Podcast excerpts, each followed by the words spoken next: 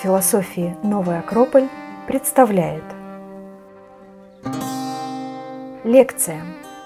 Аристотель.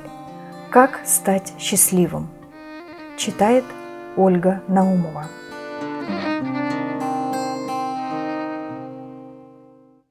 Добрый вечер. Рада приветствовать знакомые лица, рада приветствовать Ольга Наумова, я преподаватель культурного центра «Новый Акрополь» и школы философии «Новый Акрополь», которая входит в этот культурный центр частью. Мы с вами сегодня продолжаем цикл лекций и практических занятий в одном флаконе, который называется «Учимся у великих. Теория плюс практика». Мы с вами обращаемся к мудрым людям прошлого и настоящего, чуть не сказала будущего, с теми вопросами, которые волнуют нас. Я, наверное, вас не очень обижу, если скажу, что те вопросы, которые мучают нас сегодня, они не новые. Людей они уже волновали, они уже об этом думали, они уже бились об этом, они уже искали. И кто-то из них находил, и кто-то из них предлагал. И мы не, не будем, наверное, же с вами э, изобретать велосипед, мы все равно будем заново решать свои проблемы, заново отвечать на свои собственные вопросы, как в первый раз, безусловно. Но нам никто не мешает обратиться к опыту тех, кто свои ответы давал и уже, если так можно выразиться, подтвердили свое право быть, если не экспертами, то во всяком случае иметь свою позицию по тому или иному вопросу. И сегодня мы ну, о самом, мне кажется, таком насущном и человеческом.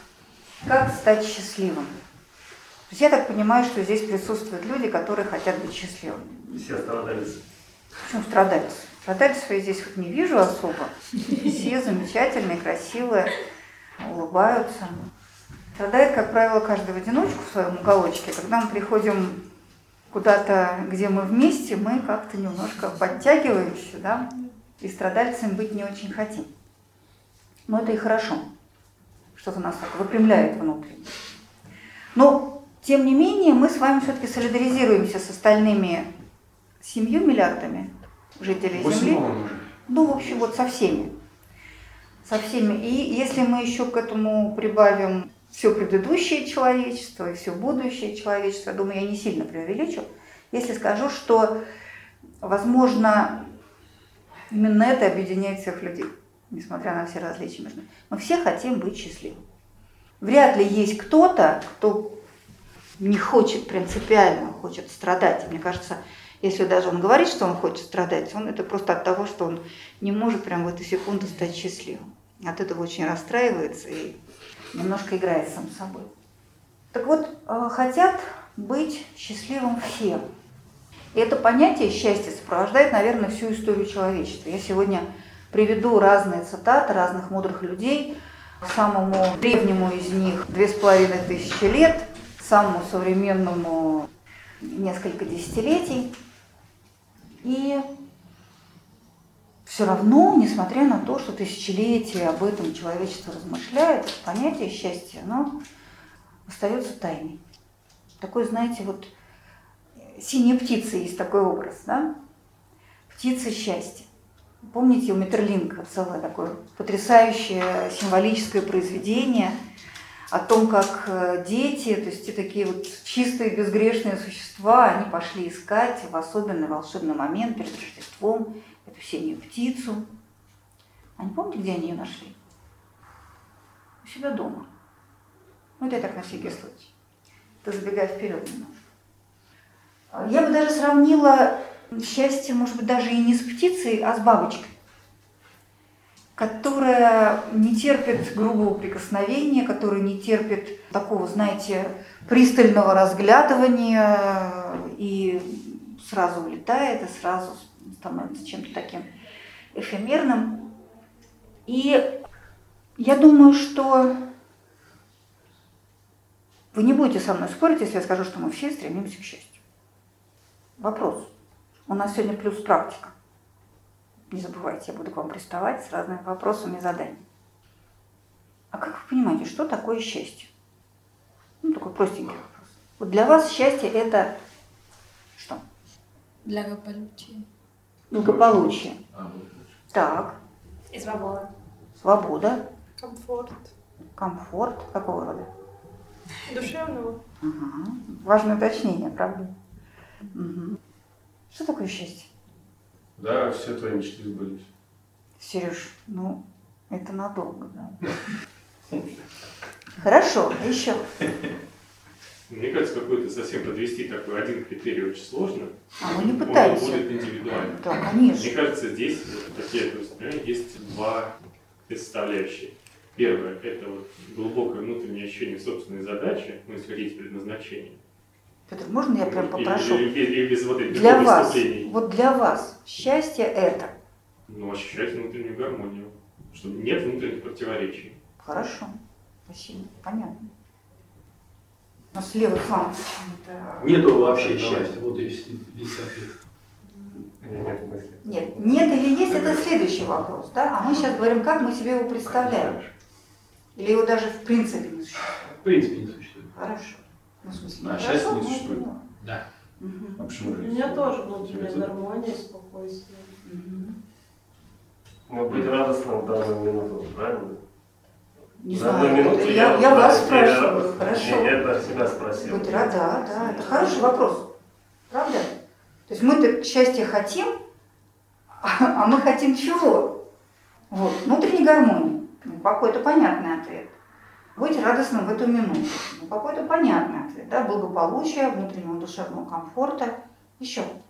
Но прежде всего первоначальный этап, скажем так, это отсутствие деструктивных факторов, влияющих уже начало Мгм. счастья.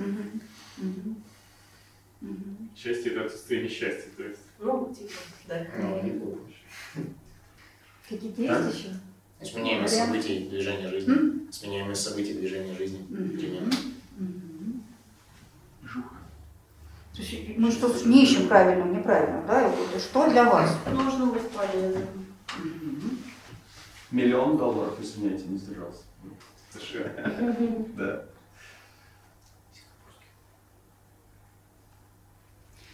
Смотрите, как интересно, какой диапазон от комфорта внешнего и внутреннего до каких-то таких совсем метафизических вещей. И в этом промежутке очень много разных состояний. Это понятие счастья, вообще разговор о счастье, он достаточно парадоксален. То есть вот уже мы с вами в наших ответах уже видны ну, полюса, согласитесь. С одной стороны, мне хочется, что вот мне сейчас было хорошо. С другой стороны, я понимаю, что ну, сейчас пройдет довольно быстро. Да? И что будет потом? Внешнее или внутреннее? У каждого понимание счастья свое. И мы давайте сейчас вот такими в качестве введения, в качестве вступления, такого входа в эту тему познакомимся с э, некоторыми мнениями мудрых людей. Потом мы к ним еще с другой стороны вернемся. Но пока мы увидим, насколько вот вся эта тема счастья, она такая для нас непростая. Мы на прошлой лекции с вами, кто-то был, обращались к Виктору Франку, такому австрийскому психологу, психотерапевту, который создал науку и терапию, направление, спасибо, психотерапии, которое называется логотерапия, исцеление смыслом. И вот эту э, фразу мы с вами читали. Он говорил, по моему убеждению, принцип наслаждения, то есть вот то, что мы часто связываем с э, счастьем, с удовольствием, в конечном счете разрушает сам себя. Чем больше человек стремится к наслаждению, тем больше он удаляется от цели. Другими словами, само стремление к счастью, ужас какой, само стремление к счастью мешает счастью. Более того, стремиться к нему нельзя. В той мере, в какой человек делает счастье предметом своих устремлений, он неизбежно делает его объектом своего внимания. Но тем самым он теряет из виду причины для счастья. И счастье ускользает. У счастья есть причины. Оно возникает почему-то. Оно с чем-то связано. Но мы так хотим сорвать этот цветок, что не поливаем корни. Экзюпери вторит ему. К счастью приводит не поиск счастья. Если искать его, сядешь и будешь сидеть, не зная, в какую сторону податься. Но вот ты трудишься, не покладая рук, и в награду тебя делают счастливым. Вот Франкл и Экзюпери говорят об одном и том же. О том, что обретаешь счастье не тогда, когда его хочешь и к нему стремишься, и делаешь его предметом а, своих стремлений. Вот это нам очень важно понять. Не самые глупые люди, мягко выражаясь. Вот они считают так, причем не только они. Пифагор. Пифагор – это первый из тех людей, кого назвали философом, то есть любящим мудрость. Причем, более того, его хотели назвать софосом, мудрым, но он говорит, нет, я не. Я такой ищущий, любящий, стремящийся к мудрости. Философ. Так вот он говорит, не гоняйся за счастьем. Оно всегда находится в тебе самом. Почему нам это важно понимать? Потому что очень часто мы счастье, даже в некоторых ваших ответах это прозвучало, счастье связываем с некоторой суммой внешних обстоятельств. То есть если не будет каких-то проблем, если у меня будет миллион долларов, если у меня будет некоторый комфорт, да, тогда, да, тогда у меня внутри откуда-то появится счастье. Вот Пифагор э, очень спорит с этим положением. Оно внутри. Еще один взгляд на счастье. Дверь к счастью открывается наружу, говорит Церин Кьеркегор. Дверь к счастью открывается наружу. Мы тоже привыкли с вами, э, мне кажется, обычно мыслить так, что счастье – это мне счастье, это ко мне счастье, это для меня счастье. Дверь к счастью открывается наружу. Платон говорит еще более такую удивительную вещь. Заботясь о счастье других, мы находим свое собственное.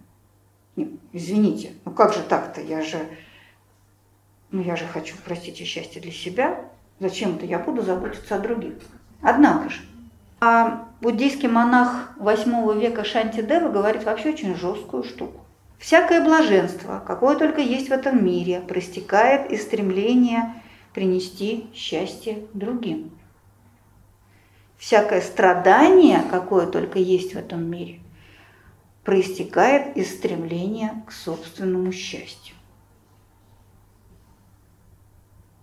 Вообще как-то, да, жестковато и не очень понятно. Вы согласны с этими утверждениями? Вижу сомнения в ваших глазах. Ну давайте, мы так с вами сейчас так э, готовим почву для разговора. Парадоксов очень много. Мое счастье, но дверь наружу. Э, я хочу, чтобы все было хорошо, но при этом надо не уповать на какие-то внешние обстоятельства, а смотреть вглубь себя. Откуда же я его там ископаю, если я пока несчастлив? Но очень много вопросов и парадоксов.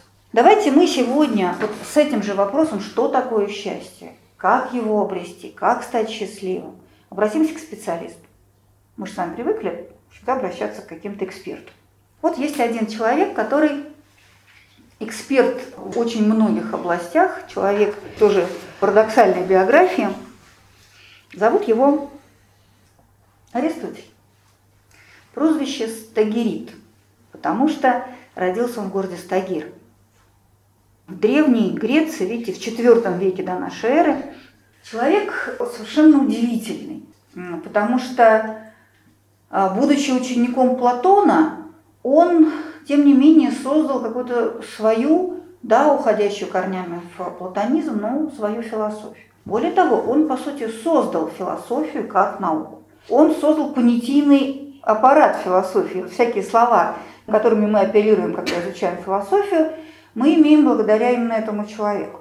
Более того, он создал, заложил основы естественных наук. Маленький пример. Ученик Аристотеля создал такую классификацию растений, которую сменила только система Карла Линнея в XVIII веке а две тысячи лет существовала такая классификация, которую создали э, Платон, э, Аристотеля его ученики. Ну, просто пример такой. А, Его такая система философская включала метафизику, философию, социологию, политику, логику, физику. Метафизика Аристотеля легла в основу через Фому Аквинского средневековой схоластики. Ну, то есть на нем базировались отцы церкви христианские, хотя христианство, как вы знаете, очень активно искореняло всю античную философию в том числе. А Аристотель, поди практически вот у корней стоит. Ну, в общем, удивительное совершенно дело. Он был, конечно, энциклопедистом. Он был человеком, не ограниченным никакими рамками направлений, течений, каких-то школ и так далее. Причем невероятно. Ситуация усугубляется тем, я имею в виду парадоксальность этого образа, усугубляется тем, что его труды в свое время делились на так называемые эзотерические, мы сегодня знаем слово эзотерика, для нас какой-то пыш-пыш, какой-то, да, что-то такое загадочное. Вот эзотерический – это просто скрытый, неявный, не публичный. Вот у него были труды для своих, э, были свои какие-то заметки, были для узкого круга учеников разного рода лекции, занятия. А были эксотерические, то есть вот, ну вот как мы с вами сегодня, я читаю вам лекцию, вы, может быть, будете что-то записывать. И вот если бы я была Аристотелем, то сохранились бы как раз ваши заметки по поводу моих эксотерических всяких трудов не сохранились труды практически. По крайней мере, вот те, которые он хотел бы придать публичности. А сохранились какие-то заметки, обрывки, части, фрагменты и так далее. Ну вот такой парадокс. И тем не менее, вот это такая глыба, такой матерый человечище, который стоит у истоков очень разных наук. Вот я филолог по образованию, а мы в свое время изучали поэтику Аристотеля, был ну, такой труд, где вот эпос, лирика, драма, разделение. Вы писали в школе сочинения, как вы писали сочинения? Вступление, основная часть заключения. Это вот тоже Аристотель. Ну, то есть, понимаете, да, и плюс еще вот основа какого-то миропонимания естественного, научного и так далее. Аристотель родился в семье врача, причем врача, знаете, такого, их называли, как звали такого мифологического врача, Асклепий, асклепиадами, то есть такими вот как бы дальними потомками Асклепия, то есть возводили чуть ли не к этому э, полубогу. Его отец был врачом при Македонском дворе, и сам Аристотель вырос, в общем-то, в такой не бедной семье. Но с очень молодого возраста он интересовался философией, поэтому как только появилась возможность, он отправился в Афины и поступил в Академию философа Платона. Академия в роще героя Академа было вот такое учебное заведение удивительное. Там находился практически 20 лет. Сегодня очень много говорят о том, что Аристотель опровергал Платона, спорил с ним. Такая есть расхожая фраза «Платон мне друг, но истина дороже». Слышали? Ну, это вот некоторые преувеличения, там действительно у них были какие-то разногласия, но, тем не менее, Платон был другом, учителем, наставником. Это для Аристотеля было вне всякого сомнения. Он тогда уже проявлял разное такое своеобразие, но покинул академию только тогда, когда учитель его умер. Некоторое время, я не буду всю биографию пересказывать, некоторое время был примечательный очень период в его жизни, когда он был наставником Александра, будущего Александра Македонского. Я сказала, что его отец был врачом при царском дворе, при дворе деда Александра, Амина звали его. Амина, потом Филипп, и вот сын Филиппа был Александр. Несколько лет, 3-4 года, там по разным данным, он был наставником а, этого юноши, который тогда уже был очень незаурядным человеком. А, он привил Александру любовь к гомеровской поэзии, и а, томик Гомера, список Гомера, который сделал, создал, переписал сам Аристотель, всю жизнь Александр под подушкой буквально своей держал. Он привил ему любовь к героям, Ахиллу, например, был такой образец для Александра. Он учил его состраданию и к состраданию к слабым и беззащитным, нуждающимся в помощи. Он говорил о том, что очень важно избегать жестокости, вести добродетельную жизнь, э, избегать гнева и так далее. Да? Ну, то есть, мне кажется, для будущего правителя это какие-то очень важные наставления. Почему они оба молодые на фотографии? А, Кто так- из них Александр? Справа у нас Аристотель, видите, он Да. говорит, а слева Александр, он помоложе, он слушает. Здесь Аристотель средних лет, потому что тогда ему было ну, 30 с небольшим, 35, может быть, да, Александру здесь ну, 14-15. Обучение закончилось, э, в общем-то, таким очень резким образом, потому что умер Филипп, и Александру пришлось стать царем. И тут уже, знаете, не до обучения, уже надо было бразды правления брать и так далее.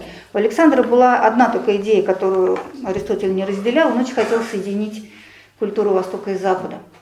Аристотель не верил, что это возможно, не считал, что это нужно, но Александр свою мечту осуществил, и эллинистическая культура появилась, дала свои удивительные совершенно плоды. После этого Аристотель вернулся в Афины и создал свое учебное заведение, не так далеко от Академии Платона, он создал Ликей или лицей.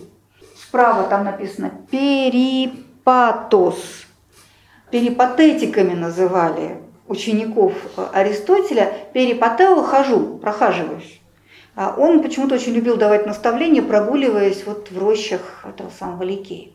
Ну а слева вот картинка примерно так выглядело это обучение. Существовало это учебное заведение ну, несколько лет, не так долго, но тем не менее тоже свой след оставил. Не только в названии, лицей современный этот вот, наследие, академия от Платона слово, а лицей от Аристотеля. Это было учебное заведение, это было такое просветительское учреждение, это было научное заведение, потому что, например, тот же Александр из своих странствий присылал образцы растений, животных, каких-то какие-то этнографические заметки. В общем, очень такая была собирательская, систематизаторская работа. В общем-то, было такое очень мощное учебное заведение. Я вам привела пример с систематизацией растений. Но нас с вами в большей степени сегодня интересует наследие Аристотеля огромное. Мы сегодня о счастье. Этому Аристотель посвятил достаточное время. О чем он говорил?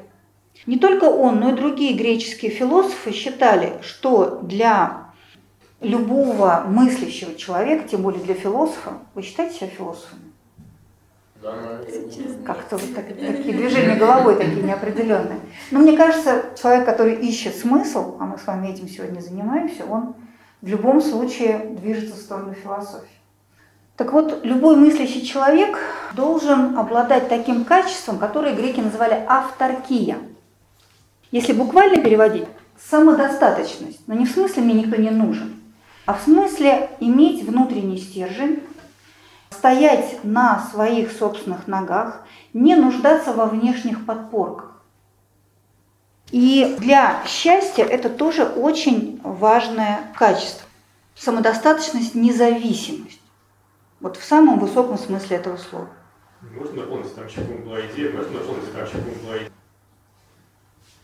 Самодостаточность перед лицом каких-то житейских страстей. То есть человек, которого не колеблет какие-то такие сиюминутные... Конечно, сейчас, э, сейчас, вот эти, сейчас мы да. к этому придем, конечно. Мы говорим о, э, об авторке в платоновском понимании космоса как такого существа, в котором есть все.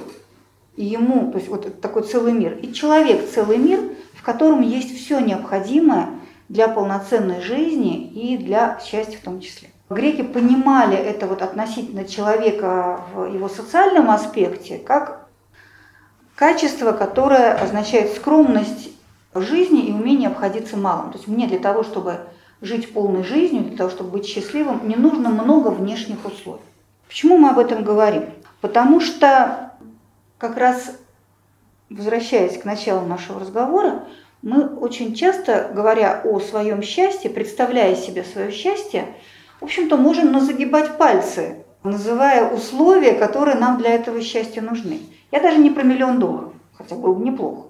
Но вот мы очень часто, знаете, во времени это распространяем. Но когда вот я пойду в отпуск, уйду на каникулы, закончу проект, выйду замуж, встану на ноги, вот тогда начнется какая-то другая счастливая, замечательная жизнь. А сейчас-то что, да, у меня же сейчас нет вот ни отпуска, ни жениха, ни денег, э, ни никаких других условий. То есть мы в этом смысле антиавторкичны. Мы как раз уповаем на некоторые внешние условия, внешние обстоятельства. И мы и во времени, и в пространстве вот это счастье от себя отодвигаем сами. Я почему-то, когда готовилась вот к этой теме, вспомнила два стихотворения, которые к этому относятся. Одно из них Арсения Тарковского о том, что вроде бы все есть, но. То есть очень часто у нас все есть для счастья. Ну, вернее, как бы все внешние условия соблюдены. Помните такое, вы прекрасно его знаете. Вот и лето прошло, словно и не бывало. На пригреве тепло, только этого мало. Все, что сбыться могло, мне как лист пятипалый прямо в руки легло. Только этого мало. Понапрасну ни зло, ни добро не пропало, все горело светло. Только этого мало. Жизнь брала под крыло, берегла и спасала, мне и правда везло. Только этого мало. Листьев не обожгло, веток не обломало, день промыт, как стекло. Только этого мало. И другое стихотворение. Бунина, оно называется «Вечер». А счастье мы всегда лишь вспоминаем. А счастье близко. Может быть, оно, вот этот сад осенний за сараем, и чистый воздух, льющийся в окно. В бездонном небе легким белым краем встает, сияет облако. Давно слежу за ним. Мы мало видим, знаем, а счастье только знающим дано. Окно открыто. Пискнула и села на подоконник птичка. И от книг усталый взгляд я отвожу на миг. День вечереет, небо опустело, гул молотилки слышен на гумне. Я вижу, слышу, счастлив. Все во мне. Почему-то у меня эти стихотворения связались вот с этим понятием авторкия. То есть нам все мудрецы, помните, там Пифагор тоже говорил, не гоняйся за счастьем, оно в тебе само. Счастье не вне, не в условиях для счастья. Счастье все во мне. Пойдемте дальше разбираться. Аристотель говорит, что цель всех человеческих действий – это благо. Вот все, что делает человек, имеет своей целью достижение блага. Вот самой большой буквы, которая только может быть. То есть это некий, некий идеал, некая вот э, изначальная и конечная цель.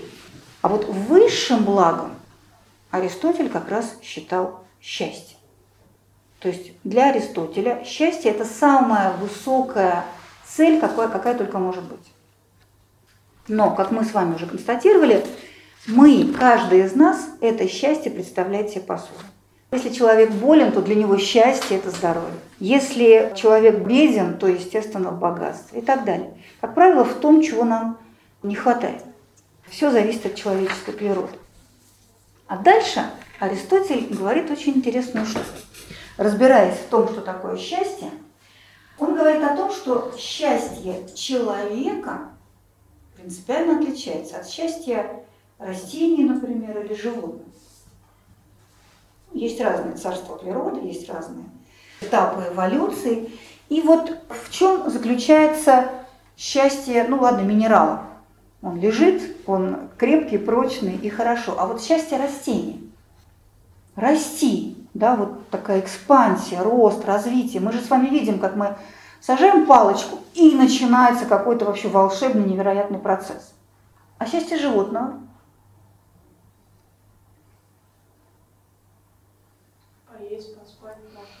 Удовлетворить разные чувства, да? Вот мы с Вадимом все время нашу собаку приводим в пример.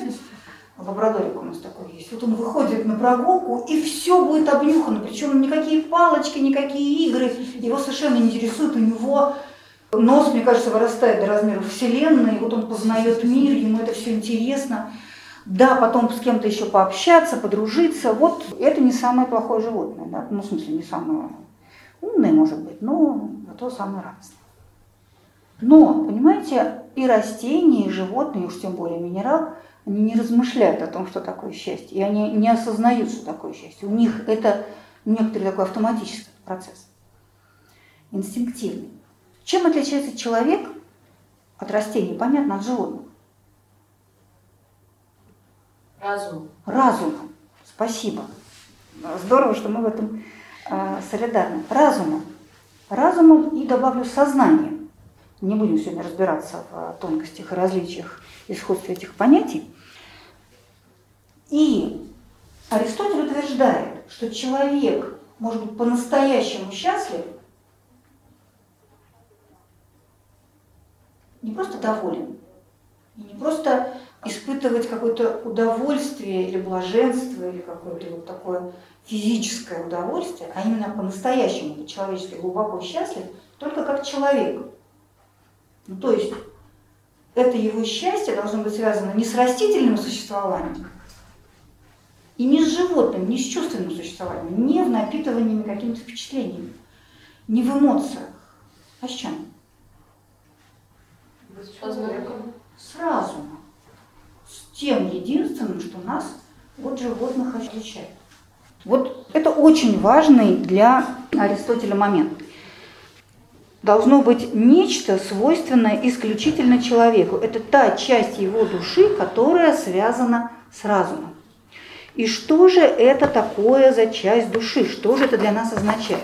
Мы сказали, что животное счастливо какими-то вот э, чувственными впечатлениями.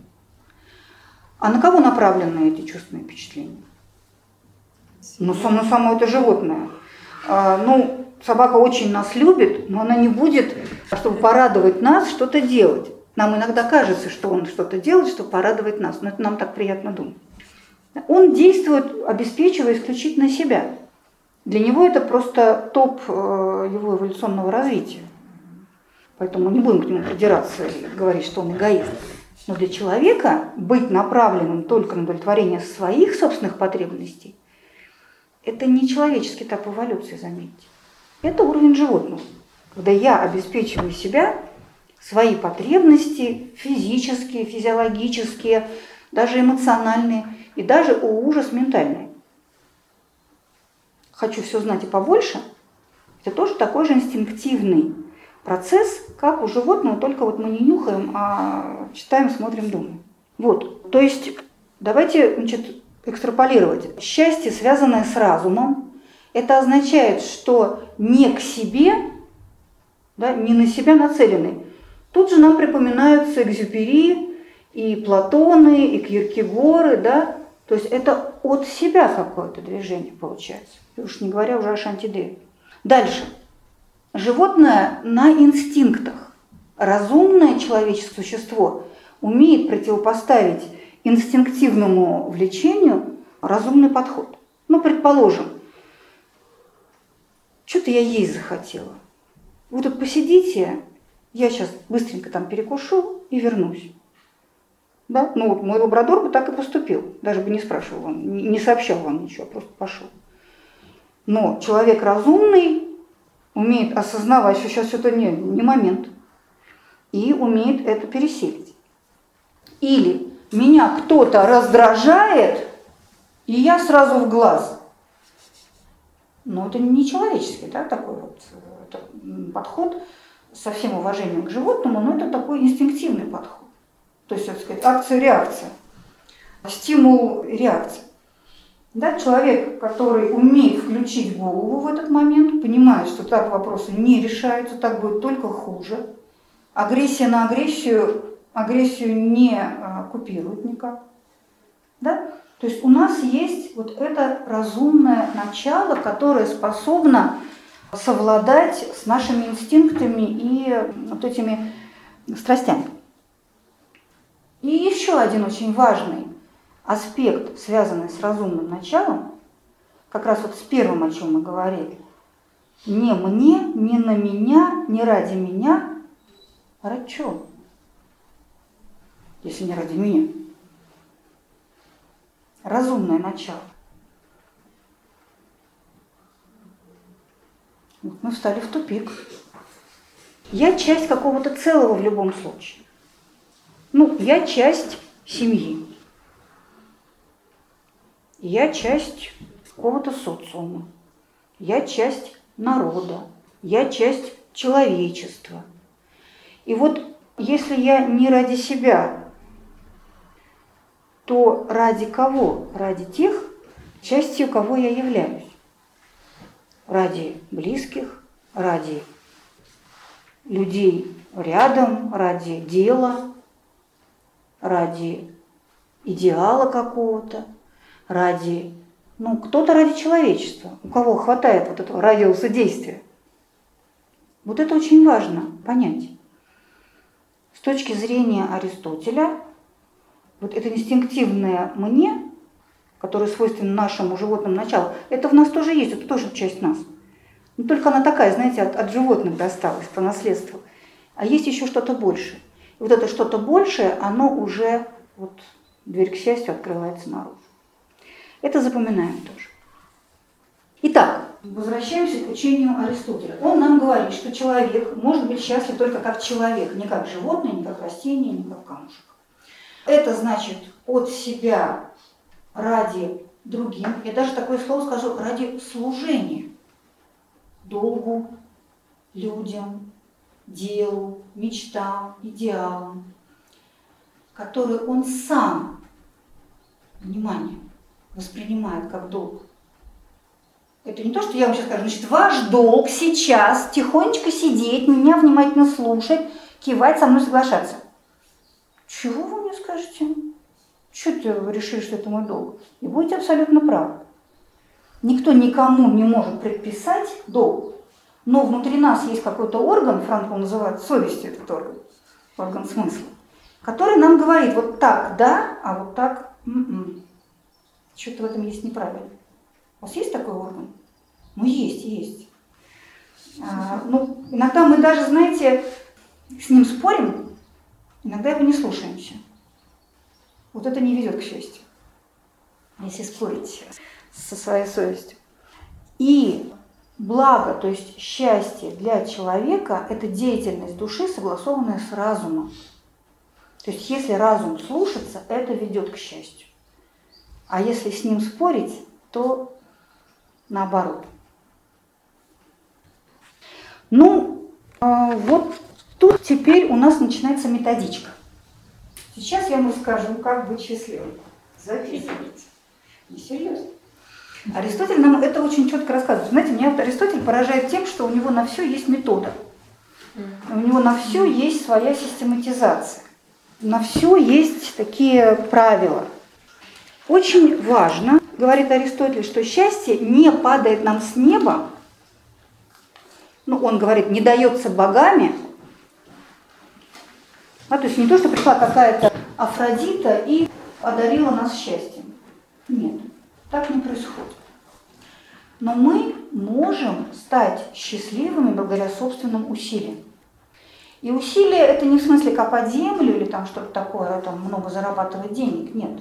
Может быть, да, это приведет к счастью, но не факт. Усилия определенного рода.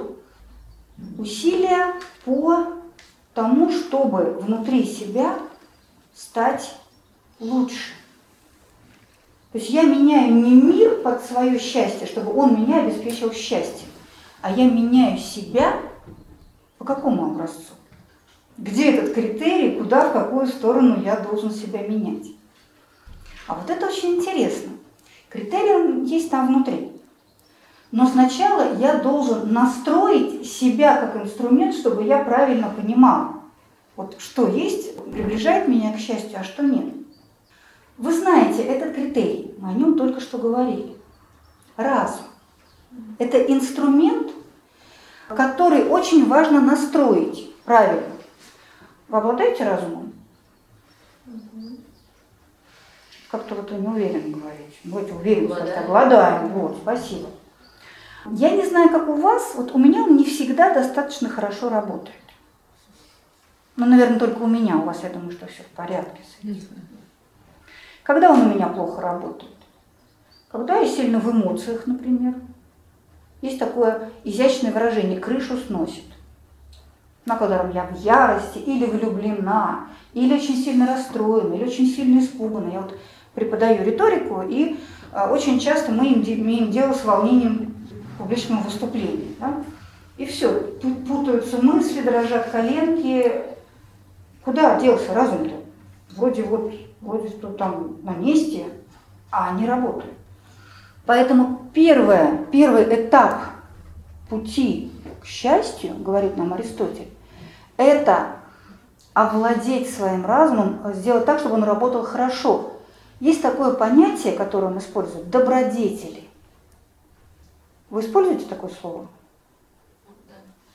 Оно какое-то такое немножко присыпанное, вежливо сказать, устаревшее сегодня, но я его очень люблю. В нем хорошие правильные корни. Добродетели, то есть добро делать. Это некое активное состояние, а не такое, знаете, какое-то архаично-блаженное, как кажется на первый взгляд. Так вот, слово добродетели для блага для человека в деятельности его души руководимый добродетель. И вот первые из добродетелей, которые нам нужны, это те добродетели, которые связаны с разумом, мыслительные так называемые добродетели. Например, мудрость, рассудительность, здравый смысл. Согласитесь, они у нас есть все в какой-то мере. Ну, не всегда срабатывают. Вот я приводила пример, иногда они нам изменяют. Там сообразительность и прочее, прочее. И вот Аристотель считает, что для того, чтобы нам двигаться к счастью, нам очень важно хорошо вот эту сферу тренировать, приучить. Я недаром использую именно эти глаголы, потому что он считает, что всему этому можно научиться. Одно из очень важных качеств разума – это способность различать не в смысле красное от черного или голубоватое от сероватого, или мальчика от девочки, а способность различать вещи, например, важные и второстепенные. Так легко звучит, но на самом деле в жизненных ситуациях мы это очень часто этого не делаем. Например, я сижу, готовлюсь к экзамену. Что я должна сделать? Что сейчас важно? Читать, понимать, учить, отвечать на вопросы. А что я делаю? Чай, да, как минимум буду наливать. Или, о, полы грязные, с таким грязным полом невозможно учиться, ничего в голову не лезет. Ой, или там сейчас я быстренько там полистаю, да, что мы сейчас листаем там, Инстаграм или что-нибудь еще. То есть теоретически я понимаю, что должно, а что нет. Но в этот момент я не всегда делаю то, что нужно. То есть я не различаю важное и неважное. Если бы я точно этого для себя хорошо понимала, то я бы неважными вещами в такой момент, ответственно, не занималась. А у нас все путается. Или, например, когда мне надо отдохнуть, потому что ну, я вообще уработалась, упахалась просто в усмерть, я понимаю, что надо отдохнуть, потому что ничего не лезет. Ну все, вот там забито, перепутано, я понимаю, что нужно выдохнуть, расслабиться и немножко очистить место в голове для чего-то нового. Ну что я в этот момент делаю? Жужжу опять мозгами, что я еще не сделала, и ух, опять надо, вот опять я это... Да, вот я вместо того, чтобы делать то, что нужно делать, делаю то, что не нужно делать. Вроде мы разумные существа. Это приводит нас к чему? К счастью? Нет, к тяжести, к каким-то угрызениям совести, к недовольству собой, ну, к антисчастью. То есть, когда наш разум не работает как должен, когда он не распознает важное и неважное, то это к счастью не приводит. И вот когда он все-таки хотя бы немного научился, мы можем с помощью вот этих мыслительных добродетелей уже развивать так называемые этические или нравственные добродетели, качество души, важнейшие из которых Аристотель считал справедливость, благородство, великодушие, Ну, а также разные другие. Умеренность, щедрость, дружелюбие, правдивость, мужество и далее. И вот если разумные добродетели я могу в голове у себя навести порядок, я могу определенными усилиями внутри себя эти критерии выстроить, стараться им следовать, то как мне научиться этическим добродетелям? Как мне ими овладеть? Как мне научиться быть щедрым? Практика. Ну, сидеть и думать, я щедрая? Пожалуй, да. А может быть, недостаточно? Ну, сидеть я так могу долго. Практикой, шагами. А, а как вот мне э, раз в год, если я буду щедрой, достаточно, чтобы научиться быть щедрой? Ну, смешно, да? Каждый день, понемножечку, в той мере, в какой я считаю это нужной и важной. Причем щедрость это не в смысле я так выхожу, как Иван Калита, и а, разбрасываю какие-то вот богатства кому-то. Нет. Но иногда, знаете, щедрость – это подарить кому-то время свое. Спокойно сесть и выслушать другого человека. Это тоже щедрость. Да не, он долго разговаривает, господи боже. Да? Спокойно, вот просто расслабиться и посвятить это время человеку. Или внимание, или какие-то усилия, в зависимости от того, что нужно.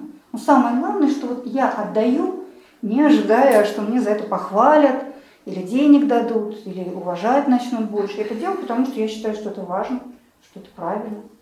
Развивается практикой, развивается опытом, развивается повторением. Какие-то технические вроде вещи. Но если мы в это вдумаемся и попробуем, а мы с вами это попробуем, ну не в смысле деньги разбрасывать, а в смысле попробовать так поразмышлять, то мы увидим, что в этом что-то есть. Это то, что помогает нам быть счастливыми. То есть человек, еще раз вернемся к этой мысли, может быть счастливым только внутри себя самого, от того, он, что он что-то изменит внутри. Свой ракурс, начиная с порядка в голове, в критериях, в ценностях, в хорошо-плохо, важно-неважно. В понимании, например, того, что для него является настоящим, его, а что не его. Знаете, есть такая еще очень важная тема, к которой мы часто возвращаемся и на вот таких открытых публичных лекциях и в нашем курсе «Философия для жизни» вопрос судьбы, предназначения человека. Вот тоже, что мое, связано с моей миссией, с моей судьбой, с моим предназначением, а что не мое. Как мне это понять? Как мне приблизиться к самому себе? Это про счастье. Мы же прекрасно понимаем, что когда мы движемся в сторону своего, то мы более счастливы, чем когда мы вступаем с этим в конфликт. Мы часто бываем вынуждены делать какие-то вещи, которые против шерсти, против убеждений, против совести. И это прямой путь к фрустрации. Правильно, Петр? Что вы на меня показываете? Как знак нам все. Да, это не Это как специалист. А Я просто это слово меня очень почему-то радует. Звучит так красиво. К разрушению, да, такому внутреннему надлому. Это такая грустная довольно-таки история. Аристотель говорит не только о том, что нам помогает быть счастливым, о том, что точно мешает. Две вещи. Во-первых, наше стремление к удовольствию. То есть мы хотим, чтобы было хорошо. И не хотим, чтобы было плохо. Это нормальные человеческие вещи. Почему так прям вот об этом я говорю? Да потому что мы сами себе здесь подкладываем толстенькую свинью. Потому что когда я хочу, чтобы все было благополучно, так кругленько, мягенько, приятненько, то, во-первых, я никуда не двинусь. Вперед я не двинусь. Я буду, извините, расхожее выражение зона комфорта, но оно не зря возникло, потому что ну, мы же понимаем, что вот есть какая-то сфера, где я все понимаю, где я умею, где все привычно, где все под меня уже так подмялось, да, но я понимаю, что когда я живу и расту, то я волей-неволей за эти рамки, за эти пределы выплескиваюсь. И любое движение вперед, любое расширение моих границ, рамок, оно болезненно. Мы боли боимся, нам это неприятно, мы стремимся ее избежать. И получается, что вместо того, чтобы идти по своему пути, да, через усилия, через преодоление, мы говорим, ну, не-не-не, там трудно, Там, ну, нет. Я вот давайте там, где вот песочек беленький, там подушечка, символически говоря, да, где все легко и просто. Не факт, что эта подушечка моя. И что на этом песочке меня ждет счастье.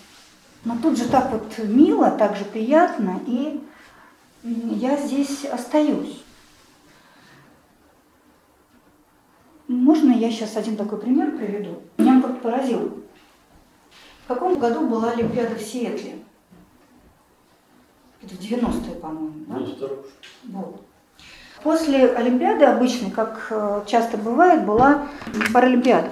И вот э, на старте 100-метровки стоят 9 спортсменов, все физические или умственные инвалиды.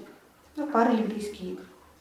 Выстрел, начинается забег, они все устремляются вперед, всем хочется победить, понятное дело. Но примерно треть дистанции пройдена, как вдруг один из участников, мальчик один, падает, увлекается, спотыкается, начинает плакать, а остальные уже убежали вперед. И вот он начинает плакать, и те услышали его плач. Одна из участниц, девочка с синдромом Дауна, возвращается к нему, садится рядом. Тебе больно, говорит. Говорит, тебе так лучше? Остальные вернулись. Все вместе, девятером, они пошли к финишу. Наше такое обычное человеческое стремление победить. Быть первым. Ну, когда происходят такие случаи, мы подозреваем, что, может быть, не в этом счастье, не в том, чтобы быть первым, а в чем-то еще. А в том, чтобы быть человеком, а в том, чтобы поддержать. А когда другому хорошо, когда другой счастлив, когда ты смог другого кого-то согреть, и тебе становится тепло и хорошо. И таких случаев, я думаю, в вашей жизни было немало. И вы были на одном месте, и вы были на другом месте. Вы были тех, тем, кого согревали, и вы были тем, кто согревал. И согласитесь, что это вот удивительное ощущение, когда это происходит, когда человек нам ничем не обязан, но нам вдруг помогает, или когда мы вдруг чувствуем, что ну, мы вроде не должны, нас даже никто не просил, но мы делаем какой-то шаг навстречу, не ожидая, что нас поймут или даже благодарят, остается какой-то такой удивительный привкус победы, какого-то странного, нелогичного удовлетворения, который, как кажется, делает нас прочнее, внутренне, сильнее. Вот есть вещи, которые нас делают слабее, это когда мы поперек себя, поперек своей совести, поперек своих ценностей. А есть вещи, которые делают нас сильнее. И вот эти самые добродетели, развитие их, вот шаг в сторону щедрости, благородства, доброты, справедливости, это то, что делает нас, пусть не навсегда, пусть ненадолго. Но нам никто не обещал, что это счастье будет гвоздиком прибито и теперь насовсем. Мы растем, мы изменяемся. Это как с горизонтом. Мы движемся к горизонту, а он от нас удаляется. И э, мы идем, мы меняемся, мы становимся сильнее, и вот этот наш горизонт, он становится больше. И то, что мы можем, становится больше, и то, что нам по силам, становится больше. И это такое удивительное движение, которое дает ощущение счастья от этого процесса. Вот это очень важно понимать, что счастье – это не точка, к которой мы пришли, встали, и теперь здесь счастье. Счастье в движении, а не в достижении какого-то результата. Помните, что говорили Франкл и Экзюпери? Мы когда стремимся к какой-то точке, вот там точно счастья не будет. Вот когда я... Нет. Два похожих э, случая. Один наверняка вы Гришковца смотрели, одновременно или одновременно. Вот там он рассказывает о том, как однажды он где-то а, в газетной вырезке черно-белой увидел Мону и так просто вот захотел ее увидеть. И когда потом-потом, спустя годы, он добрался до Лувра, и вот он наконец приходит к этому портрету, говорит, ну, чувствую что-то, вот давай, радуйся, восхищайся. Нет, ничего, ему так от этого было неприятно, ну как вот столько было усилий, чтобы вот прийти в эту точку и испытать счастье, и нет. У меня была похожая ситуация. В Новом Акрополе в Москве еще очень много изучали историю и культуру России, ездили по разным городам, я много проводила экскурсии. Вот, в частности, частенько бывали в Новгороде Великом. И там есть одно место при спуске вот на торговую сторону, такие березки, храм, река, мост, какое-то такое удивительное место. И я там, проносясь на большой скорости, что-то рассказываю, все время так краем глаза, ох, когда-нибудь я вот здесь сяду с книжечкой спокойно, никуда не торопясь, и наконец вот как-то обойму все это, впущу в себя вот это. Конечно же, да? Годы спустя я поехала в отпуск в Новгород, взяла книжку, и вот я торжественно иду на это место, я сажусь на эту скамейку, березка, храм, река, мост. И не то, что я испытала, не испытала счастья, я поняла, что я не могу ничего добавить к тому счастью, которое я испытывала вот тогда, проносясь. Потому что я была в каком-то таком тогда, в каком-то состоянии, когда вроде бы очень много всего, но ты внимателен, ты бдителен, ты очень э, чутко воспринимаешь все, что происходит вокруг, и людей, и природу, и город, и архитектуру. А когда я вот так вот пришла на это место, где должно было ждать меня счастье, оно меня там не ждало. В общем, много таких ситуаций в жизни. То есть счастье – это процесс, счастье – это путь, но не к счастью. К своему последнему примеру когда я э, действительно впитывала в себя всю эту красоту, я не стремилась получить удовольствие и наслаждение. Я делала свою работу. Ну, работу в кавычках я это делала бесплатно, как и все на Макрополе, волонтерская работа. Я просто показывала людям, я их вела, я старалась их познакомить вот с этой историей, с этой архитектурой. И попутно испытывала это счастье. То есть вот это очень важно. Счастье – это путь, целью которого счастье не является. Целью которого является осуществление ну, того, что ты считаешь своим долгом, чем-то важным для себя. А счастье – это побочный эффект. Вот это вообще, когда у Франкла об этом прочитала, подождите, побочный эффект счастья. Как-то, ну да. Потом я подумала, что да. И наблюдая за собой, наблюдая за другими людьми, я действительно убедилась в том, что это так. Итак, мы о том, что мешает нам быть счастливыми. Во-первых, наше желание. Желание что-то иметь, желание быть счастливым, удовлетворять какие-то свои чувства. А вторая вещь – это крайность. Крайность – это продукт плохой работы нашего разума. Или все, или ничего. Или это, или то. И Аристотель, я же вам говорю, он систематизатор, он очень даже точно определил, что любая добродетель – это золотая середина между двумя крайностями. Ну вот, например, давайте посмотрим, щедрость. С одной стороны, полное отсутствие щедрости, как называется? Скупость, да? а с другой стороны переизбыток щедрости, расточительность. Да? То есть это некое одно качество, которое просто имеет свои вот эти экстремумы, крайние точки. А щедрость – это золотая середина. Или, например, там, мужество. Полное отсутствие мужества – это трусость, переизбыток мужества, ну, там, безрассудство да, какое-нибудь. И вот есть золотая середина. Просто нам очень важно понять, вот можно вам прям лайфхак.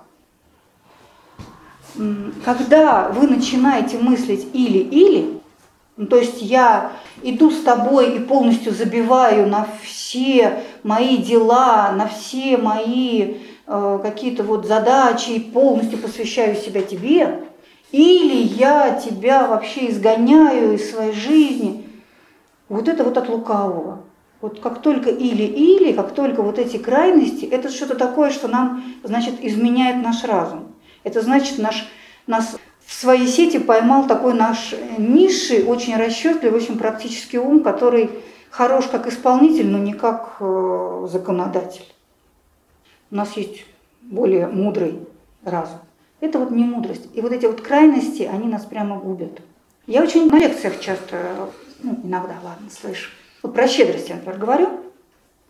Так это что, мне надо, значит, все отдавать и отдавать, и мне, значит, ничего, я, я так себя всего растрачу. Тут даже очень сложно что-то об этом говорить, потому что, во-первых, не растратите, во-вторых, сама постановка вопроса, она вообще вот не, не оттуда, не туда. Нас судьба никогда не поставит условия, когда нам надо выбирать между важным и важным. Более того, любой выбор, он совершается не между каким-то объектом и каким-то объектом вне нас. Выбор совершается внутри нас. Какой я выберет вот это и какой я выберет вот это где я ближе к себе настоящему, а где я дальше от себя настоящему. И вот когда ближе, тогда это ближе к счастью. Поэтому крайности, они, конечно, нас всегда ловят э, в свою западню. И вроде бы, да, действительно, вот выбор и выбор. Как же я могу выбрать? О ужас, о кошмар. И мы так увлекаемся вот этим противоречием, этими крайностями, что забываем про эту самую золотую середину, которая, честно говоря, немножечко выше. То есть это не, даже не одна линия, а это какой-то мудрый выбор, который вообще не это. Ну, я могу такой э, привести пример. Недавно мне одна ученица говорит, ну вот недавно у меня была такая дилемма мне остаться с мамой, которая сейчас в сложном положении,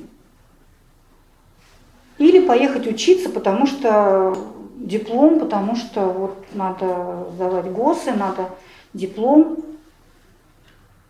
Вообще безвыходная какая-то ситуация, да? Я всегда в таких случаях, честно говоря, думаю, что судьба все-таки очень мудрая. Это не я так думаю, это мудрые люди так думают. Марка Аврелия, например, есть не про Аристотеля, сегодня про Марка Аврелия, у нас про него была уже лекция. Никогда никому, ни одному человеку не дается ничего, что он не в силах был бы вынести. Что он не в силах был бы, если это я уже добавляю к Марку Аврелию, не в силах был бы мудро решить. То есть безвыходных ситуаций нам судьба не будет давать, потому что судьба нас учит, она заинтересована в том, чтобы мы стали сильнее, чтобы мы двинулись по пути, чтобы мы вот какой-то вклад в, общее, в общую эволюцию, в общее развитие внесли. Поэтому каждая ситуация – это шанс чему-то научиться, шанс что-то узнать, шанс что-то изменить в себе, шанс стать сильнее, проявить свои потенциалы. Только так. Ну, это не, не мое изобретение, сразу скажем. Хотя мне оно, я в нем уже уверена практически за 30 лет занятия философией. И в подобных ситуациях надо немножечко приподняться и подумать, а что от меня сейчас, собственно, ждет судьба? Выбирать между мамой и учебой, ну, я бы на месте судьбы не ставила человека перед таким выбором. Я понимаю, что, я не знаю, как э, этот человек решал этот вопрос, у нас недавно был разговор, я понимаю, что в подобных ситуациях, которых миллион, конечно, в жизни, я уже заподозриваю неладное, и я думаю, ну вообще-то я успею и то, и то, мне надо будет очень сильно напрячься, мне нужно будет сначала вложиться в маму, подумать о том, как, как с ней поговорить, чем ее обеспечить, чтобы ей было легче звонить ей каждый день, общаться подолгу. И при этом поехать учиться и тоже останется меньше времени, от меня это потребует эффективности, концентрации того. То есть, понимаете, я-то могу успеть все, но мне себя надо будет немножко поджать. Вот так коленочкой немножечко так поднапрячь. А мы же не любим напрягаться. Нам-то все-таки хочется, чтобы было все так и добро, так все, да? С подушечкой, песочком. То есть ситуация от меня требует, чтобы я позаботилась и о маме, и об учебе, но только мне придется немножко измениться. Мне придется немножко какой-то внутри себя сделать шаг вперед. Но зато потом я пойму, ну надо же, я смогла. Я от себя этого не ожидала. У вас были такие ситуации, когда вы сами себя удивляли? Да? Ого. Для этого, правда, как правило, какие-то экстренные нужны э, такие от судьбы э, шансы. Но тем не менее. И вот это приносит какое-то удовлетворение, да? Не в смысле, ого, я крутая, я теперь все могу, все, теперь не знаю, но вот сейчас, да, в эту минуту я смогла. Как-то ты себя чувствуешь человеком. И ты чувствуешь себя счастливым в этот момент. Но горизонт отодвигается, я теперь знаю, что я это могу. И в следующий раз судьба даст мне задачку посложнее. Итак, давайте мы сделаем упражнение. Одно. Скоро будем заканчивать. Подумайте, пожалуйста, о чем-то, что бы вы назвали... Слово долг вас пугает? Да. Нет. Святой нет, не пугает. Пугает, А, то, что вы считаете важным, по-настоящему важным. Так, что мы считаем важным? Нет, вы про себя там думаете, ладно? Ну, не всегда легко делиться. Если вы можете поделиться, поделитесь, я буду очень признательна, но я вас не обязую. То есть есть какие-то вещи, которые вы считаете, что важно, чтобы были, что это вы должны это сделать. Не по внешнему принуждению, а по внутреннему убеждению. Есть такие вещи? Ну, вы только думайте, ладно, а то не получится упражнение. Мы теоретически не работаем. Может быть, даже никто про это не знает, может быть, знает, неважно. Но я считаю, что это надо делать. Можете пример привести? Да. Свежий. Я готовилась к этой лекции. Я эту тему читаю не первые десятилетия. И, в общем-то, взять и прочитать эту лекцию, ну, большого труда не составляет, я вам честно скажу. При том, что у меня сегодня вот начались с 10 утра занятия, вот они будут и сейчас, да, ну, в общем, что париться в общем-то, взял, рассказал нормально. Но я внутри себя чувствую, что так неправильно. Почему? Потому что то, что я делаю в философской школе, я делаю из убеждения, что очень важно мудрость, которая дошла до меня, ее передавать дальше. Потому что это то, что может нам сегодня, в очень непростое время, давать точки опоры. И очень важно, чтобы на мне это не застряло, чтобы я не стала пробкой на этом пути. Я не своей мудростью делюсь, вы видите, да? Она проходит через меня, но это та мудрость, которая вот десятки, сотни, тысячи лет. И для того, чтобы это была не моя мудрость, чтобы это проходило э, и было живым, мне очень важно каждый раз, когда я даже читаю хорошо знакомую тему, заново это для себя актуализировать и прожить. И я, буду смеяться вот этой жизни, сегодня я проснулась полшестого утра, лежала и размышляла о том, что такое, я не стала это страшное слово писать, вот эти вот разумные эм, добродетели, они у Аристотеля называются дианоэтические. Этические, дианоэтические. Видите, я гуманная, не стала таких Почему слов. Диана? А? Почему Диана? Не важно. И я вот думала, а как, а какой здесь пример, а как это, О, я сделала какие-то открытия. Вот такой, знаете, шел процесс, ну, понятно, я не сегодня с утра начала об этом, это просто был процесс, и я мучилась. И вот с утра у меня были эти открытия.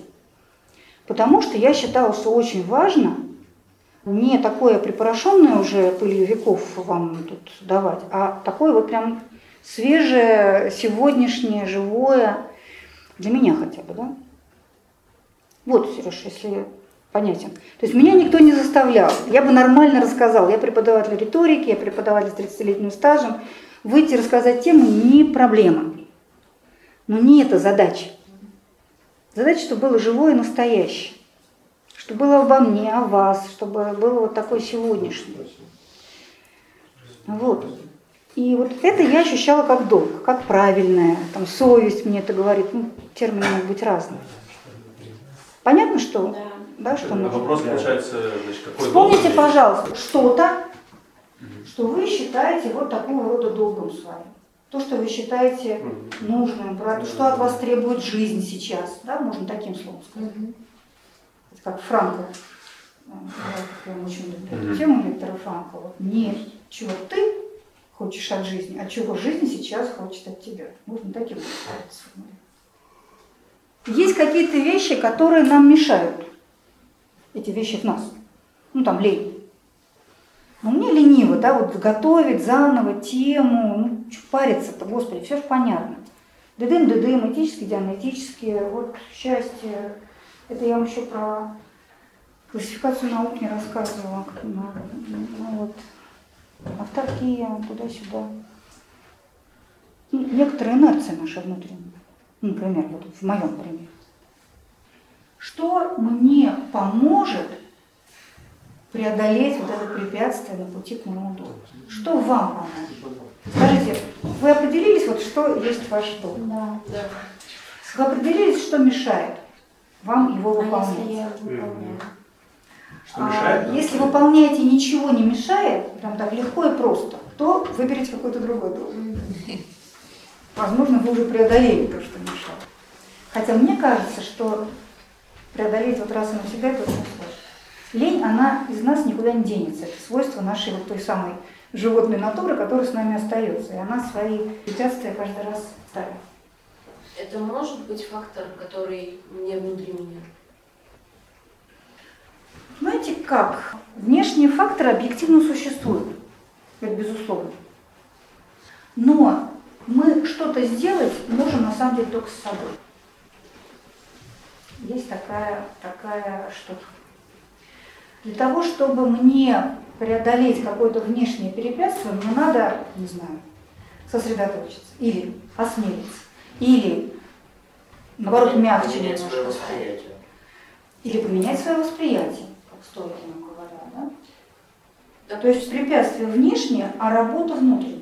Допустим, препятствие внешнее, работа внутренняя. Чтобы преодолеть, надо или обрубить, либо подстелиться. Крайности добродетели тут я, честно говоря, не вижу. Как быть, что делать? Ну, не знаю, да? Я не решу. Я была бы очень счастлива, если бы вы свои какие-то жизненные ситуации переосмыслили, посмотрели вот позиции Аристотеля, сейчас с вами подведем некоторые итоги.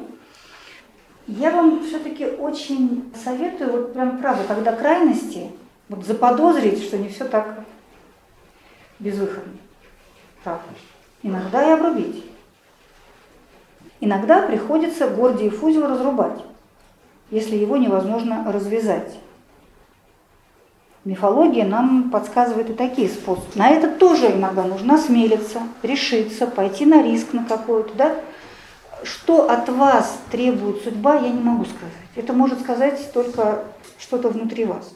Вы наедине с самим собой. Иногда помогает мудрый наставник,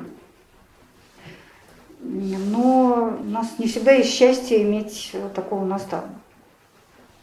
Давайте я продолжу свой пример, вы переводите на свой. Вот я хочу хорошо подготовиться к лекции, мне лениво. Ну как, я же еще себе объясняю, что у меня так много дел, я же себе же базу-то, почему я не буду этого делать, я-то себя обосную очень хорошо, вот этот вот самый мой практичный ум мне там загибает пальцев. Я и так все знаю, большой опыт и очень много дел, лучше я потрачу силы вот на это. Да, вот это вот опять же, или на это я потрачу силы, или на это я потрачу силы. Мы очень не любим тратить силы, поэтому очень здесь у нас много экономии здесь. Но я понимаю, что в моем случае чувство долга или чувство справедливости по отношению к людям, которые придут на лекцию, от меня требует не лишать их какого-то вот качественного, свежего, актуального с моей стороны. А что это будет? Там, справедливость или щедрость или что-то еще? Ну, предположим, щедрость. Не экономить свои силы ради людей. И я проявляю эту щедрость. Вы про это ничего не, не знали бы, да, если бы я вам так это красиво не рассказывала. Я немножко преувеличиваю ситуацию для педагогических целей, ну, чтобы был такой понятный пример. Вот. Но я не смогу, давайте так, смогу ли я воспользоваться каким-то оружием, если оно у меня там в ножнах затупилось, заржавело, и я его давно не доставала, оно у меня должно быть, да, чтобы я могла пользоваться этим там клинком, он должен быть у меня очищен, наточен, и я должна уметь им пользоваться. То есть я к тому, что для того, чтобы мне мою щедрость быть в состоянии применить, я должна развивать эту свою добродетель. Как развивать добродетель? Мы уже сказали, что практикой, опытом, не только в одном конкретном случае, а вообще тренировать. Если я чувствую, что мне для того, чтобы делать то, что я считаю важным и нужным, нужна щедрость, я себе, можно прямо, вот я вам сейчас так супер практик. Например, вам от лайфхак от Бенджамина Франклина, который, конечно, какой там 100 долларов купил. Но не этим он знаменит. Он один из отцов-основателей США, вообще философ, естествоиспытатель, очень интересный человек. В частности, он, у него была своя методика работы над собой. Он брал какое-то качество, которое он хотел в себе развить. Он делал такую табличку на каждый день и отмечал, проявлял он в этот день это качество или нет. Если проявлял, ставил точечку, если не проявлял, не ставил точечку. Каждый день, подводя итоги дня, он взвешивал этот свой день Понимаете, как он очень эффективно работал с собой. Это не значит, что он каждый день, еще раз повторю, раздавал э, все свое добро э, нищим. Нет. Тут очень важно для себя понять. Давайте вот с щедростью хороший пример. Предположим, я знаю, что у меня может быть с этим проблемы, хочу стать в этом увереннее и сильнее, я себе говорю, Олечка, давай развивать щедрость. Но если я в табличном пишу щедрость, как я пойму, проявила, не проявила, щедрость это же какое-то там невероятно объемное понятие. Поэтому очень важно, для того, чтобы нам не было так страшно и абстрактно, нам надо для себя конкретизировать. Например, один раз в день сделать что-то, что ты не обязана делать. Да? Улыбнуться продавщице в магазине я не обязана. Или сказать хорошего дня. Но я это сознательно делаю. Помочь кому-то, какому-то коллеге, который, в принципе, сам должен справляться, но я-то знаю, как вот это делать, у меня, я с этим уже сталкивалась, с этой проблемой. Он не знает, что я с этим справляюсь. Но я просто делаю маленькие шаги. Понимаете, о чем? Бабушка у Супермана там продает эти свои три тюльпанчика. Ну, 50 рублей. Могу купить. Я никогда не забуду. У меня дочка наша такое сделала. Мы были а в отпуске, дочка была маленькая. Мы проходим, там покатались уже на всяких этих машинках, идем. Я всю жизнь прожила в Москве. Я в сторону нищих не смотрю в принципе, потому что в Москве это мафия, в Москве это прям очень страшная вещь, поэтому у меня просто, знаете, вот атрофировано это зрение, я их не вижу. Сидит какая-то бабушка, я ее не вижу, ребенка, лет шесть, наверное. Прошли уже, мама, а пойдем у бабушки купим прихваточки. Какие прихваточки? Какая бабушка? Оказывается, бабушка не с рукой сидела, а бабушка Прям видно, что такие самодельные, самопальные прихваточки, ну, не супер красивые, не супер толстенькие, как прихваточки, они так себе. Но меня поразило, что ребенок это увидел, и мы пошли, и мы купили торжественно эти прихваточки. И эти прихваточки у нас лет 15 дома жили, использовались. И для меня это было, знаете, вот такое вот напоминание вот об этой щедрости. Ну, несложно, стоило копейки. Для бабушки это какая-то сумма, для нас не так. Но увидеть, откликнуться, сделать этот шаг, не то, что ты не обязан. Я говорю, у меня просто была такое, как это сказать, не болезнь, как это называется, ну, московская такая вот деформация. Вот. Бывает профдеформация, бывает такая московская деформация. Ну вот, вот это для меня тоже щедрость, такого рода вещь.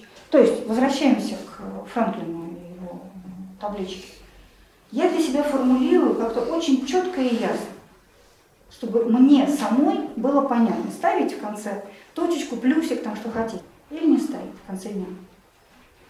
И вот такие маленькие-маленькие шаги каждый день, они знаете, как далеко нас могут завести. Потому что это же такая не, не сильно в математике, не арифметическая прогрессия, а геометрическая прогрессия. Да? То есть оно так вот растет. То есть я, моя щедрость, она немножко тренируется, прокачивается, как модно говорить. И мои шаги, они становятся чуть больше. И когда через некоторое время ну, давайте так не будем наивными, не будем думать, что за неделю я что-то такое там... Нет, ну, месяцы. Ну, месяцы, не годы. Да, если я буду еще ставить задачи, то за годы я просто буду душой человека. Но я не ставлю такой задачу. Я развиваю щедрость, потому что она мне поможет делать то, что я считаю для себя важным. Быть собой настоящим, делиться с людьми тем, что я получила. Да, я тренирую не просто занимаюсь саморазвитием. Вот простите, можно я прям последний акцент сделаю на этом. Для меня слово саморазвитие, оно такое немножко меня заставляет всегда так немножко дергаться, потому что ну, я хочу там быстрее читать. Что я хочу быстрее читать? Ленту в Инстаграме? Детектив? какую-то книжку, биографию какого-то очень интересного, хорошего человека, философскую книжку. Зачем? Я хочу изучить иностранный язык. Зачем? Ну, сейчас этот вопрос звучит несколько саркастически. Ну окей. Я просто, поскольку филолог э, много языков изучал, я очень хорошо помню просто какую-то международную встречу на испанском языке. Ко мне говорят, Оля, давай учить испанский. И я по молодости лет говорю, давай, давай учить. Как вы думаете, через сколько недель не остается никого в этой группе? Дня три. Ну, за три недели, да, два-три занятия. И после этого, когда ко мне приходит, Оля, давай учить испанский, я говорю, нет, зачем тебе? Ну как, это же так здорово. Нет. И пока мне человек не докажет, что ему есть куда учить испанский, мы не начинаем. Вот тут то же самое. Тут очень важно понимать, что не в смысле прагматизма, а в смысле какие-то вот, э, какие внутренние абстракции, они у нас долго не выживают. И вот за все хорошее против, против всего плохого, и просто прокачать память, прокачать, что мы там еще, всякие скиллы. Ну, вот, знаете, зачем? Для какой, для какого твоего долга тебе это нужно? Что хорошего ты в жизни хочешь сделать с помощью этого скилла? Поэтому я вот э, вам предлагаю идти не со стороны саморазвития. Это сегодня такой фетиш для меня сомнительный. Мы говорим про саморазвитие вообще сейчас всю дорогу, да, весь вечер сегодня. Но оно с другой стороны заход, со стороны долга, со стороны того, чему меня жизнь хочет научить, и ничего я хочу от этой жизни.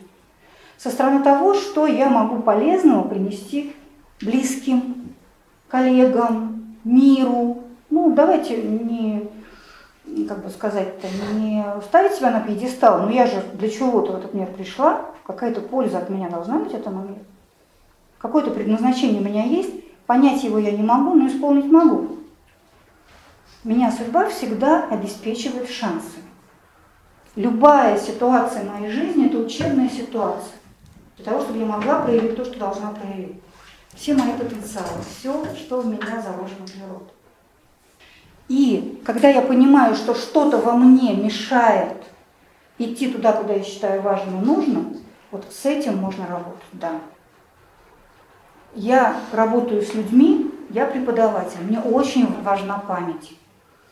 Потому что я попадала в очень неловкие, дурацкие ситуации, когда человек со мной общается как знакомый, думаю, боже, боже, как ее зовут, черт, я же ее уже видела. Не хочу таких ситуаций, да, потому что мне очень важно, чтобы человек, общаясь со мной, себя чувствовал комфортно. Тогда да, тогда я развиваю свою память. А так просто, чтобы была, есть много других важных вещей, на которые я направлю свои усилия. Ну что, вам удалось вот эти шаги проделать? Вы для себя поняли, с чем вам стоит поработать? С каким качеством, с какой добродетелью? Только я вам предлагаю ее конкретизировать, сформу... как я сформулировал, да? Один раз в день, ну минимум, можно больше, минимум один раз в день сделать вот такой-то шаг. Вот тот, который вы могли бы изменить, сказать, получилось, не получилось. Я на лекциях тоже рассказываю, когда-то я поняла, что я мало люблю людей. Когда-то я поняла, что люди это очень интересно. Это вообще самое интересное, что только может быть. Правда. Но я поняла, что вот я от природы, ну, не очень, не скажу равнодушно, но, ну, как-то вот у меня мало такого естественного интереса. Я поставила перед собой задачу научиться любить людей. Ну, правда. Ну, это было давно. Ну, поставила.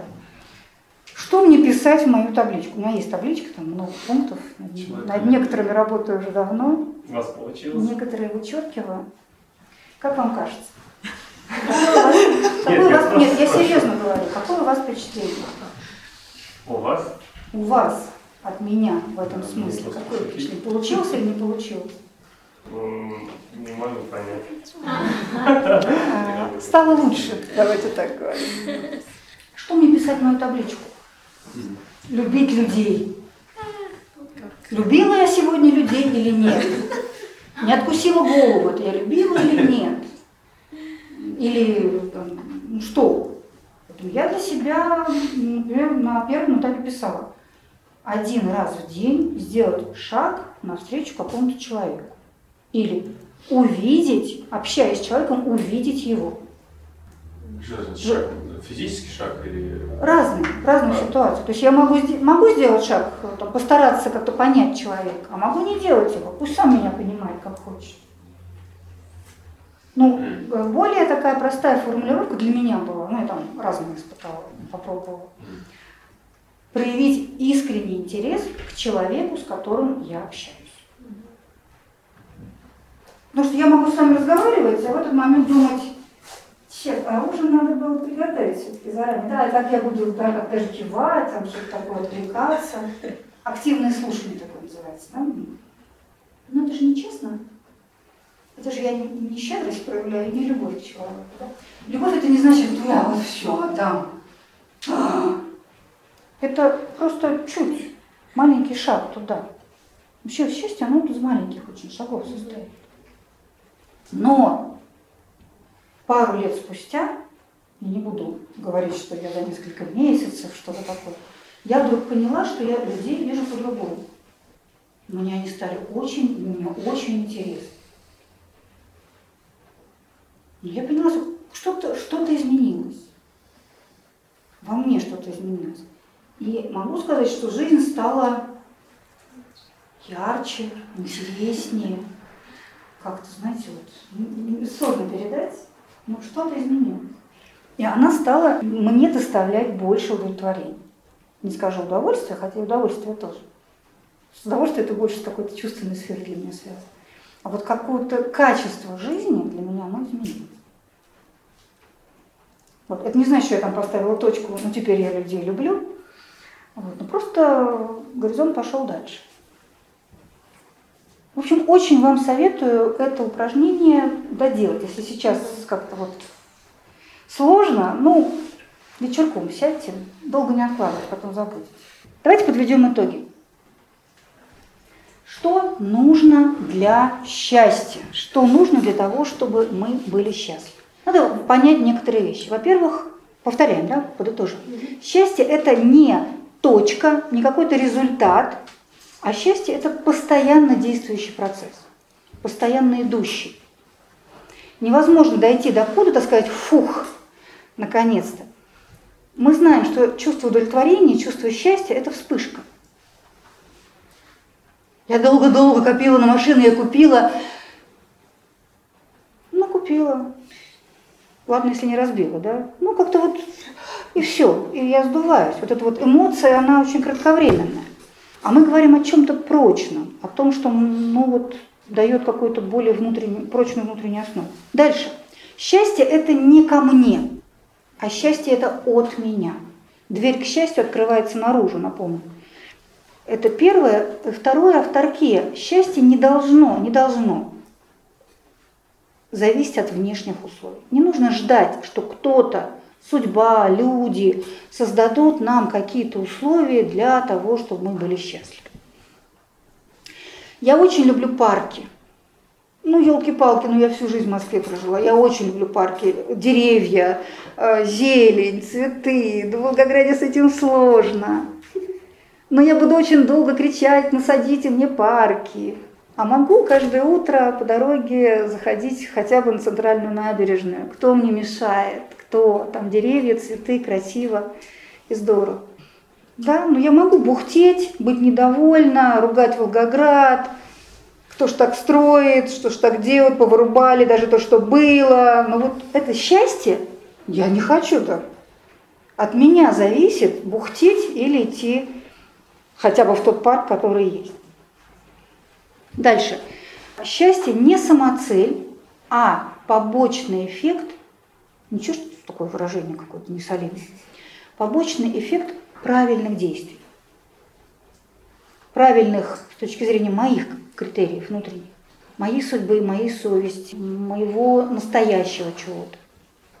Для человека правильные действия заключаются в действии в соответствии с тем, что его разум считает правильным. Разум, который мудрый, который знает и распознает, что то, а что не то.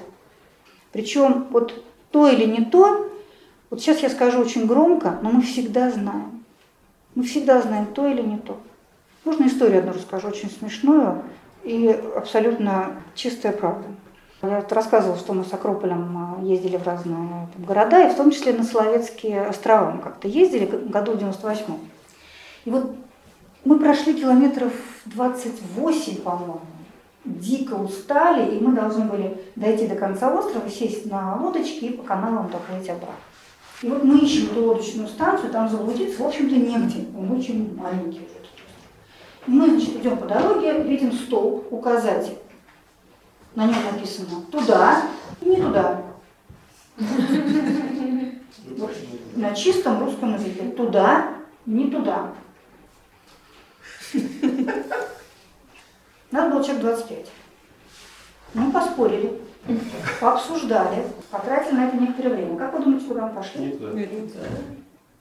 Мы пошли не туда. Интересно. Заподозрив подвох. Это стоило нам еще пяти километров лишних, два с половиной, и обратно два с половиной.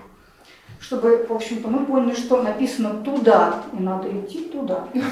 Потому что там вариантов не так много. Но мы же там сразу накрутили, надумали, может быть, кто-то это решил пошутить. Это я просто к тому, что туда или не туда мы знаем или чувствуем достаточно хорошо. Вот, то есть наш разум, он-то есть, он работает, и он нам сигнал это посылает. Но мы все время либо какой-то подвох ищем, либо мы понимаем, что это будет трудно, если туда, и начинаем загибать пальцы, почему мы лучше нам на песочек с подушечкой. И мы сливаемся достаточно быстро. Вот. То есть правильные действия для человека – это добродетельное, развитие добродетелей, практика добродетелей. Поступать хорошо и не поступать плохо, простите за детскую формулировку. Хорошо или нехорошо в соответствии с нашими критериями, нашими. Я все время это подчеркиваю. Потому что мы слово долг или там правильность все время воспринимаем как какая-то училка нам сейчас придет и скажет, ты должен поступать так и не должен так. Нет, все училки, они там. Это не училка, а мудрый наставник у нас там внутри. Дальше.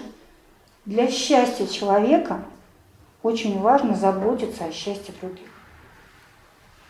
Вот в буддизме это очень, это супер развито. Вот возьмите любую книжку Далай-Ламы, и там в начале всегда будет написано.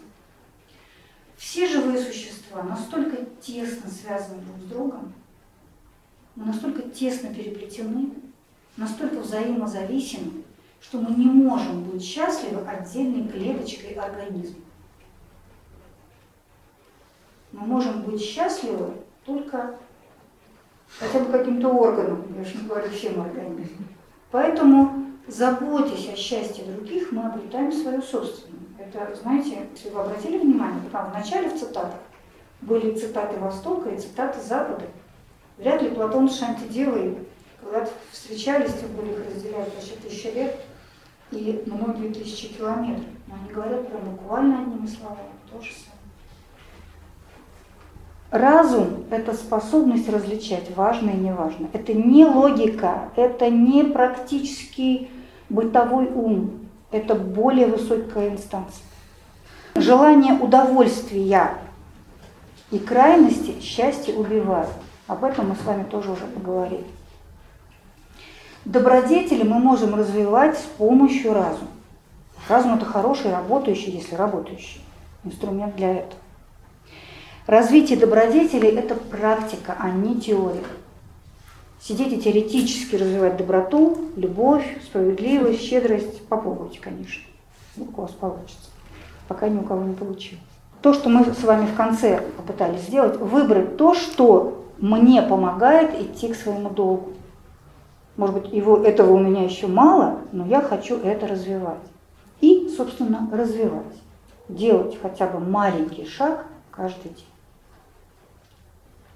Почему каждый день? Потому что тогда это входит в привычку в лучшем смысле этого слова. По опыту, раз в неделю я вообще забываю про это. Даже если я делаю, делаю, делаю, потом пропуск, потом как будто с нуля. Ну, не совсем, но сложно возвращаться. Поэтому лучше, легче каждый день. Я как человек, который много лет старается вести дневник каждый день, вот такого рода таблички у меня много пунктиков, я могу это удостоверить. Ну что, сложно? Счастье это сложно? Вот мы можем стереть все, о чем говорили сегодня, все сложные слова, все какие-то правила, все какие-то такие рассуждения, размышления. Я подозреваю, что вот эта истина о счастье, она в нас живет. Мы все это знаем прекрасно. Душа наша, во всяком случае, это знает прекрасно. У нас есть очень разный опыт. У нас есть разный опыт, э, есть опыт следования своему, вот, себе настоящему, приближения к себе и ощущение, знаете, так иногда идешь домой, трудный-трудный день, ты упахался, просто еле ноги волочешь, ну так хорошо внутри. Да, вот прям как-то хорошо. А бывает, что все вроде хорошо, все так, ну, как-то все, в общем, выглядит очень пристойно, и вроде все нормально. И вроде, как это у это, ну откуда взялась печаль? И вроде жить не то жить. Да, а почему и только этого мало, да, вот вроде все, да, все условия есть, но ощущение какого-то удовлетворения, счастья, что все правильно, вот его нет. Вот зарплатой хорошо, там как-то статусно все вроде. И это, и то, и пятое, и десятое. Ну, что-то вот настоящего что-то нет. Можно для конца, вы поняли, что я говорю стихи? А, ну, просто стихами можно сказать о том, о чем вот, ближе к разуму, чем к уму. Одно стихотворение очень люблю, здесь только фрагментик, я его целиком прочитаю. Это Гесса, игры в бисер, там в конце стихи, вот стихотворение «Ступени» называется. Любой цветок неотвратимо вянет в свой срок и новым место уступает. Так и для каждой мудрости настанет час, отменяющий ее значение. И снова жизнь душе повелевает себя перебороть, переродиться, для неизвестного еще служения привычные святыни покидая. И в каждом начинании таится отрада, благостная и живая. Все круче поднимаются ступени. Ни на одной нам не найти покоя. Мы вылеплены Божьей рукою для долгих странствий, не для костной лени. Опасно через меру пристраститься к уже к давно налаженному обиходу. Лишь тот, кто вечно в путь готов пуститься, выигрывает бодрость и свободу. Как знать, быть может, смерть и гроб и тленье – лишь новая ступень к иной отчизне. Не может кончиться работа жизни. Так в путь, и все отдай за обновление. Спасибо.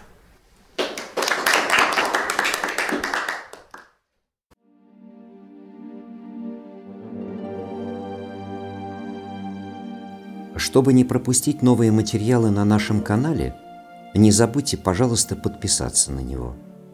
Приглашаем вас также в гости на лекции, практикумы, мастер-классы и курсы творческого развития, расписание которых можно найти на сайте философской школы «Новый Акрополь» акрополис.орг.ру До встречи!